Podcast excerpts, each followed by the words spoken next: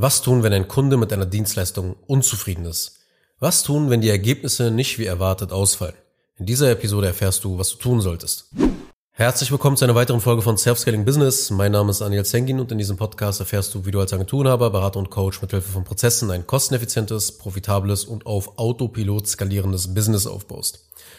Ich habe mich dazu entschieden, für diese Episode über das Thema zu sprechen, wie man mit unzufriedenen Kunden umgeht. Also mit Kunden, die nicht zufrieden mit deiner Arbeit sind. Weil diese Frage hat mir letztens ein Freund gestellt, der nicht selbstständig ist und ich war überrascht, wie ich über so eine coole Frage eigentlich noch nicht mal gesprochen habe in meinem Podcast. Also, let's go. Gehen wir mal gleich voll in die Episode rein, aber kurz noch eine Sache. Vielleicht hört man noch, dass ich ein bisschen erkältet bin, deshalb an der Stelle entschuldige ich mich ein bisschen für meine Stimme, die sich heute wahrscheinlich ein bisschen komisch anhört, aber ich denke mal, nächste Woche bin ich wieder mit meiner Stimme voll dabei. Also, ihr habt euch geeinigt. Der Interessent hat Ja gesagt. Ihr habt euch beide gefreut auf die Zusammenarbeit. Ihr habt für euch klare Ziele definiert. Die Zusammenarbeit lief auch eigentlich alles ganz okay. Es lief gut. Es gab kaum Probleme. Aber ihr habt die Ziele für die Zusammenarbeit nicht erreicht. Das bedeutet, das Szenario, das ich im Verkaufsgespräch besprochen habe, das ist irgendwie nicht eingetroffen. Jetzt stehst du als Anbieter und Experte blöd da. Und die Frage ist, was macht man dann? Was macht man, wenn man als 1 zu 1 Dienstleister nicht die Erwartungen erfüllt und die Zusammenarbeit nicht erfolgreich war. Was macht man, wenn der Kunde sagt, hm, ja, bei der Kampagne, die du mir da geschaltet hast, habe ich ein bisschen mehr erwartet, wenn ich ehrlich bin. Das will kein Dienstleister gern hören, gerade wenn du dachtest, du hast einen guten Job gemacht. Oder du schreibst Werbetexte und dein Text zündet nicht. Oder du produzierst einen Werbefilm, aber der Kunde gewinnt wenig Kunden damit. Schau. Es ist generell schon mal nicht gut, die Probleme lösen zu wollen, wenn sie entstanden sind. Ja, Du könntest die Situation erklären, du solltest das auch machen in dem Falle, wenn es ja wirklich brennt und der Kunde verärgert ist. Ja, du solltest auch Wege aufzeigen, wie man in diesem Fall die Ergebnisse verbessern noch könnte in den nächsten Wochen und Monaten eurer Zusammenarbeit. Ja, du könntest auch teilweise eine Rückerstattung oder das ganze Geld auch zurückgeben, wenn es wirklich ein komplettes Fiasko war. Aber du solltest immer zusehen, die Probleme komplett zu beseitigen, sodass sie eben kaum mehr eine Wahrscheinlichkeit noch haben, dass sie auftauchen. Denn das, was ich dir heute erkläre, wird dafür sorgen, dass du eben selten in solch einer unangenehmen Situation als Anbieter landest. Ich will also heute nicht darüber sprechen, was du jetzt sagen könntest explizit, wenn die Zusammenarbeit kein Erfolg war. Wie gehst du jetzt dann, dann mit diesem Fall um? Denn wie gesagt, du solltest immer zusehen, Probleme aus deinem Geschäft komplett zu lösen. Alles andere ist meistens eben nur die Lösung eines Einzelfalls. Und da sollte, da sollte niemals dein Fokus drauf liegen, immer die Einzelfälle zu lösen. Lieber dafür sorgen, dass die Wahrscheinlichkeit enorm sinkt, dass so etwas wieder passieren kann. Es ist als 1 zu 1 Dienstleister sehr, sehr wichtig, die Erwartungen und die Ergebnisse richtig zu framen. Weil sonst wirst du am Ende immer dumm dastehen. Und das ist eigentlich auch schon die Antwort auf das Problem, wenn man eben Kunden hat, die nicht zufrieden sind, wie geht man damit um? Man fängt schon direkt ganz vorne an, dass es gar nicht erst so weit kommt. Denn je nachdem, wie du etwas framest, kann der Kunde das anders interpretieren am Ende. Das heißt, solltest du es gar nicht machen, solltest du gar nicht mit Erwartungen umgehen, solltest du gar nicht richtig framen, dann wirst du sehr, sehr stark die Kontrolle abgeben, was die Ergebnisse der Kunden angeht, egal was sie erreichen. Also lass mich das mal genau erklären. Pass auf. Gerade wenn du dann for you machst, da gibt es einen großen Denkfehler seitens der Kunden. Ich habe eine Agentur gebucht, ich muss also nichts mehr machen. Ja, ich muss mich um nichts kümmern, deswegen habe ich diese Agentur gebucht. Ja, also wenn du Agenturdienstleister bist, dann betrifft dieser Denkfehler dich extrem, aber das gilt auch für Berater und Coaches, die Done With You anbieten. Ja, und generell bei sehr gut positionierten Agenturen und Beratern, die gutes Marketing machen, die wirklich einen richtig guten Expertenstatus haben, die müssen sich vor diesem Denkfehler der Kunden in Acht nehmen. Ich habe diesen Top-Experten gebucht, also muss ich nichts mehr machen. Ich habe diese renommierte Agentur mit ins Boot geholt. Die werden das jetzt für mich machen. Das bedeutet, dein Expertenstatus kann und wird dir in diesem Falle sogar schaden. Dein Expertenstatus kann zu faulen Kunden führen, wenn du nichts dagegen tust. Was du machen musst, besprechen wir, wie gesagt, in dieser Episode, Stück für Stück. Weil faule Kunden werden am Ende denken, wenn du nichts dagegen tust, gegen die Erwartungen und das Ganze nicht richtig framest, ach man, ich dachte, dieser Experte, der hatte was drauf. Ja, so gutes Branding und so guter Content. Aber irgendwie haben die Ergebnisse dann doch nicht gepasst. Je höher dein Expertenstatus, desto mehr glaubt der Kunde, er muss nicht so viel machen, weil er auf die magischen Fähigkeiten des Experten vertrauen kann. Und das ist gefährlich für dich. Warum ist das gefährlich? Naja, auch wenn wir eins zu eins Dienstleistungen anbieten und viel für unsere Kunden machen, ihnen Arbeit abnehmen, Premium-Qualität liefern wollen und uns gut dafür bezahlen lassen, heißt das noch lange nicht, dass du deinen Kunden nicht als Kooperationspartner für die Ergebnisse benötigst. Der Kunde muss dir zuliefern. Er muss mitmachen. Es gehören immer zwei dazu. Vielleicht nicht im Verhältnis 50-50, besonders bei Agenturen nicht, aber der Kunde hat etwas beizutragen. Weil der Erfolg der Zusammenarbeit der hängt von euch beiden ab. Und das muss ganz klar von Anfang an und immer wieder dann kommuniziert werden. Bevor du es aber überhaupt kommunizierst, muss das in deinem Kopf klar sein. Du musst davon überzeugt sein. Nimm es als eine Art Glaubenssatz an. Als Dienstleister hängt ein großer Teil von unserer Kompetenz ab, um etwas möglich zu machen. Deshalb werden wir gebucht. Aber der Erfolg hängt auch immer mit deinem Kunden und weiteren externen Faktoren zusammen, die dir nicht bewusst sind, die auch deinen Kunden nicht bewusst sind. Das Witzige ist aber, Menschen beziehen die Erfolge gerne auf sich, besonders wir Experten. Auftragnehmer denken sich, natürlich hat das Projekt funktioniert, weil ich habe ja auch einen guten Job gemacht. Es kann aber auch sein, dass in diesem Projekt der Kunde sehr gut zugeliefert hat. Also der Kunde seine Hausarbeiten sehr gut erledigt hat.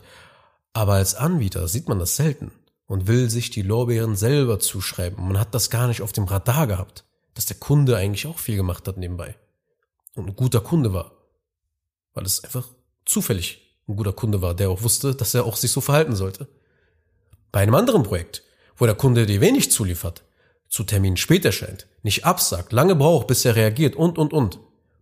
Da wird einem als Anbieter dann ein bisschen bewusst, ja, ach, der Kunde war nicht kooperativ, was soll ich denn dann machen? Ist doch klar, es konnte doch gar nicht funktionieren.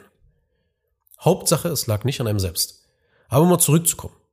Dir muss klar sein, die Zusammenarbeit hängt von euch beiden ab und da kommen externe Faktoren hinzu, auf die ihr beide dann auch keinen Einfluss habt, weder du als Anbieter noch der Kunde. Und deshalb musst du sehr gut im Management der Erwartungen sein. Du musst dem Kunden ganz klar kommunizieren und klar machen, was er auch zu tun hat, dass er auch einen Teil des Erfolges ausmacht. Und wenn er diesen Teil nicht erfüllt, dann kannst du halt auch nicht zaubern. Du musst zum Beispiel sagen, sowas wie, pass auf, damit das klappt, musst du folgende Dinge machen. Das und das und das brauche ich von dir. Das und das musst du für mich bitte erledigen, damit ich meinen Job richtig machen kann und mich auf, zum Beispiel auf den nächsten Call dann richtig vorbereiten kann. Es hängt natürlich von deiner Dienstleistung ab, was du jetzt hier konkret sagst. Das sollte klar sein. Wenn du Werbeanzeigen schaltest, um Anfragen und Neukunden zu gewinnen, dann brauchst du Infos über den Kundenavatar. Ja, da gibt es zum Beispiel ein Formular, das du deinem Kunden zusendest. Dieses Formular willst du vom Kunden in den nächsten drei Tagen beantwortet haben, damit ihr das im nächsten Call dann durchgehen und bequatschen könnt, bereden könnt, konkretisieren könnt, etc. Er muss also die Hausaufgaben erledigen, bevor der nächste Schritt passieren kann. Und so kommunizierst du immer wieder, mein lieber Kunde, aber auch du bist mitverantwortlich. Weil es ist auch faktisch so. Auch bei Agenturdienstleistungen. Du musst mental davon überzeugt sein, dass es auch so ist. Weil das wird sich sonst in deiner Stimme und allem, was du tust, in deinem Fulfillment, wird sich das, das wird sich, das wird sich herauskristallisieren. Der Kunde wird das spüren. Und das darfst du nicht. Deswegen musst du überzeugt von dir sein. Überzeugt von dieser Sache auch sein. Dass der Kunde mitverantwortlich ist. Darf sich nicht zu einem Bediensteten degradieren. Darfst auf keinen Fall machen. Ich will dir auch genau erklären, warum das so wichtig ist. Schau. Selbst wenn du deinen Job machst und ja, dein Kunde seinen Job gemacht hat und dir die Informationen zugesendet hat im Kickoff, Strategie oder im technischen Call etc. pünktlich erschienen ist und auch vielleicht seine Mitarbeiter auch erschienen sind und mitgebracht hat, um nicht eben alles doppelt und dreifach zu besprechen, kann es immer noch sein, dass bestimmte externe Faktoren euch daran hindern werden, in der Zusammenarbeit erfolgreich zu sein. Beispiel aus meinem Business. Du weißt ja hoffentlich, was ich mache. Ich implementiere Prozesse für das Onboarding von Neukunden bei Agenturen und Beratern. Und ich hatte eine Zusammenarbeit, die lief eigentlich optimal. Ich habe meinen Teil erledigt und der Kunde hat seinen Teil erledigt. Alles super. Aber trotzdem hatte mein Kunde noch viel Stress mit seinen Kunden, trotz des Onboard OS, das implementiert und eingearbeitet wurde. Am Anfang dachte ich mir, hm, vielleicht braucht das noch ein bisschen mehr Zeit oder wir müssen die Mitarbeiter darin mehr schulen. dass sie damit mehr klarkommen, mit diesen äh, anderen Abläufen jetzt. Auch getan. Hat auch nicht wesentlich was gebracht.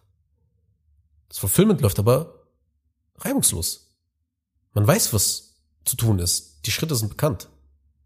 Aber trotzdem ist es immer noch stressig. Wir konnten noch keine Effizienz reinbringen in die Neukundengewinnung. Also in das Einarbeiten der Neukunden. Und ich bin da auf einen Denkfehler getappt. Und zwar, als Experte denkt man immer, dass man die volle Kontrolle hat. Man denkt, man kann das Ergebnis zu 100% steuern. Aber das geht nicht. Egal was es ist, egal was du im Leben machst, du hast niemals 100% Kontrolle. Wir Menschen hätten gern über alles Kontrolle. Aber das ist nicht möglich. Es gibt immer Faktoren, die außerhalb deiner Kontrolle liegen. Selbst wenn du alles in Prozesse packst. Das ist die Kontrollillusion. Kommt aus dem Englischen, ja? Illusion of Control. Ist die menschliche Tendenz zu glauben, gewisse Vorgänge kontrollieren zu können, die nachweislich nicht beeinflussbar sind. Und genau diese Kontrollillusion muss man immer wieder durchbrechen. Man muss akzeptieren, dass man nicht alles steuern kann. Man muss den Kunden von Anfang an kommunizieren, dass wir zwar alles in unserer Macht Stehende tun werden und unser Bestes geben, aber der Erfolg nicht zu 100 Prozent eben garantiert werden kann. Denn sonst entstehen falsche Erwartungen, die zu Enttäuschungen führen. Und das wollen wir natürlich vermeiden. Das heißt, wenn du das nicht machst, stellst du dir immer wieder selber das Bein einfach. Du bist einfach zum Scheitern dann verurteilt. Du wirst immer wieder in die Situation kommen, dass der Kunde dann einfach sagt, hm, aber es hat aber doch nicht so geklappt. Ist aber doch nicht so geil geworden. Ja, wir können durch unser Handeln zwar Wahrscheinlichkeiten verändern, indem wir der beste Dienstleister und Anbieter werden, der wir sein können. Aber 100 Prozent werden wir niemals erreichen können. Menschen handeln oft so, als ob sie durch ihr Tun den Ausgang von zufälligen oder durch Zufall bestimmten Ereignissen das Ganze kontrollieren und verändern könnten. Ein Teil hängt von deinen Kunden ab. Aber ein gewisser Teil hängt auch von Faktoren ab, die ihr beide nicht kontrollieren könnt. Um das Beispiel meinem, aus meinem Business abzuschließen, ja, bevor ich ein weiteres geben will. Woran lag es also letzten Endes? Es lag am Vertrieb meines Kunden. Beziehungsweise das Marketing zog schlechte Leads an. Und weil mein Kunde eben mehr Umsatz machen wollte, haben sie halt angefangen, ihre Standards im Vertrieb zu senken und sie wollten halt mehr Leads zu Kunden machen. Dadurch ist die Qualität der Leads unter einem Niveau gefallen, welches noch nicht mal die besten Onboarding-Prozesse mehr auffangen konnten.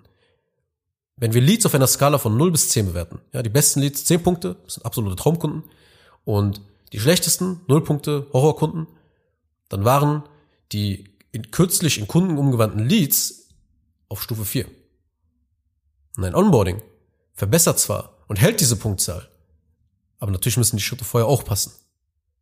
Damit will ich sagen, wenn du dir keine Gedanken machst, was deine beste Arbeit, deine Pablo Picasso Arbeit zerstören könnten, welche Faktoren da eine Rolle spielen könnten, dann wirst du sehr, sehr oft Probleme dir am Ende mit ins Boot holen. Und diesen Faktor habe ich halt eben nicht beachtet. Das war mein Fehler. Ich hätte das noch vor der Zusammenarbeit sogar natürlich genauer abfragen müssen. Das habe ich jetzt auch mittlerweile in meinen Vertriebsprozessen noch gefixt und geändert. Also ich frage auch nach, sehr genau, ob wirklich qualifiziert wird und nicht einfach nur blind abgeschlossen, weil dann kann mich der Umsatz täuschen. In der Zusammenarbeit war es dann natürlich in dem Falle zu spät.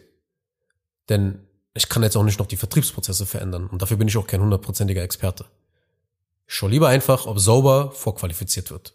Das Entscheidende war aber, dass ich nicht am Anfang der Zusammenarbeit gesagt habe, pass auf, es kann aber trotzdem schiefgehen, wenn ihr im Vertrieb nicht sauber qualifiziert und generell schon sehr schlechte Kunden gewinnt. Ihr müsst bitte wirklich weiterhin darauf achten, eure Lead-Qualität zu halten. Wenn du jetzt vielleicht irgendwie die Standards bei euch im Vertrieb senkst, ja, weil du denkst, ah, wir haben jetzt Onboarding-Prozesse, wir können jetzt doch daran dreimal mehr Kunden aufnehmen, dann wird es nicht funktionieren. Mach diesen Fehler nicht. Weil dann kann ich meinen Job machen und wir werden nicht die Ergebnisse erzielen, die wir besprochen haben. Und darum geht es mir, die Erwartungshaltung zu klären. Wenn ich das so kommuniziere, kann der Kunde dann nicht später sagen, wieso klappt's nicht? Bin etwas enttäuscht. Es geht nicht, weil du hast es kommuniziert und du hast halt natürlich auch in dem Fall durch Erfahrung wusstest du schon, okay, guck mal, das sind Sachen, die könnten die Arbeit gefährden und du tust ja dem Kunden damit einen Gefallen, du bewahrst ihn vor Fehlern. Weil du weißt, okay, der könnte da denken, hm, Jetzt mache ich äh, Onboarding, geil, ja komm, jetzt drehen wir mal vorne richtig den Hahn auf und lassen so viele Kunden jetzt wie möglich mal rein. Selbst wenn du deine Standards um 10% nur reduzierst, kann das schon so ein Faktor sein, dass dann hinten herum sich viel mehr die Probleme dann wieder häufen. Trotz eines Onboardings. Das Learning deshalb für dich. Überlege dir die externen Faktoren. kommuniziere sie upfront. Wenn du es im Nachhinein nach drei Monaten sagst, dann kommt das ein bisschen doof. Und selbst wenn man mal nicht weiß, welche Faktoren das Ergebnis negativ beeinflussen könnten, reicht es, reicht es dir eben schon aus, wenn du sagst, ey, pass auf, das sind die Dinge, die in meinem Verantwortungsbereich liegen. Das sind die Dinge, die in deinem Verantwortungsbereich liegen. Dann zählst du die halt auf. Aber, jetzt kommt das Entscheidende, was ich dir mitgeben will. Es gibt auch noch ex externe Faktoren, die weder du noch ich kontrollieren können. Generell solltest du vieles, was deinen Kunden betrifft, was in seinem Verantwortungsbereich liegt, indirekt schon durch die Qualifizierung vornherein vor der Zusammenarbeit bereits aussortieren. Ja, ich nehme zum Beispiel keine Kunden an, die noch nicht positioniert sind und nicht ihre Preise richtig gewählt haben. Weil dann kann ich die Fließbandprozesse im Fulfillment und im Onboarding nicht richtig implementieren, das macht wenig Sinn. Hier ein anderes Beispiel, warum es eben so wichtig ist, die externen Faktoren zu kommunizieren. Ich will mal bewusst auch ein Extrembeispiel, dann wird das immer sehr deutlich, was man sagen will. Und zwar, stell dir vor, dein Kunde will ein neues Produkt launchen. Er bucht dich als Agentur, damit du die Anzeigen erstellst, die Texte schreibst und die Creatives machst. Jetzt hat dein Kunde, ohne es zu wissen, vor drei Monaten den Launchtermin einfach mal festgelegt und der fällt genau auf den Zeitraum einer Fußball-WM. Oder wenn das Wetter gut ist und die Leute unterwegs sind, Eis essen, sich mit Freunden treffen und mit ihrer Familie am See schwimmen sind. Was passiert dann?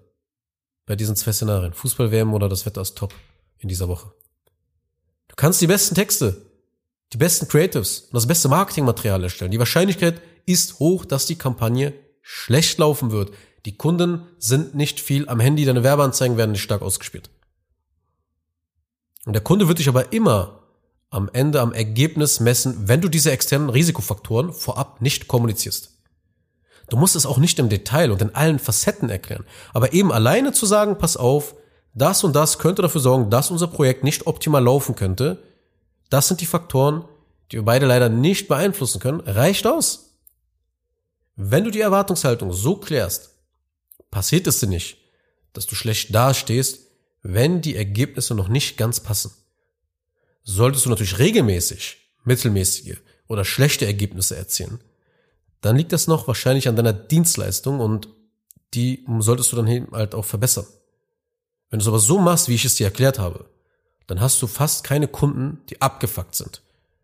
Weil du hast es richtig kommuniziert und du achtest natürlich auch auf die Vorqualifizierung. Wenn du diese beiden Sachen machst, kommst du gar nicht in diese Situation. Sehr selten, besser gesagt, in diese Situation. Weil alles, was passieren kann, wird passieren, statistisch gesehen.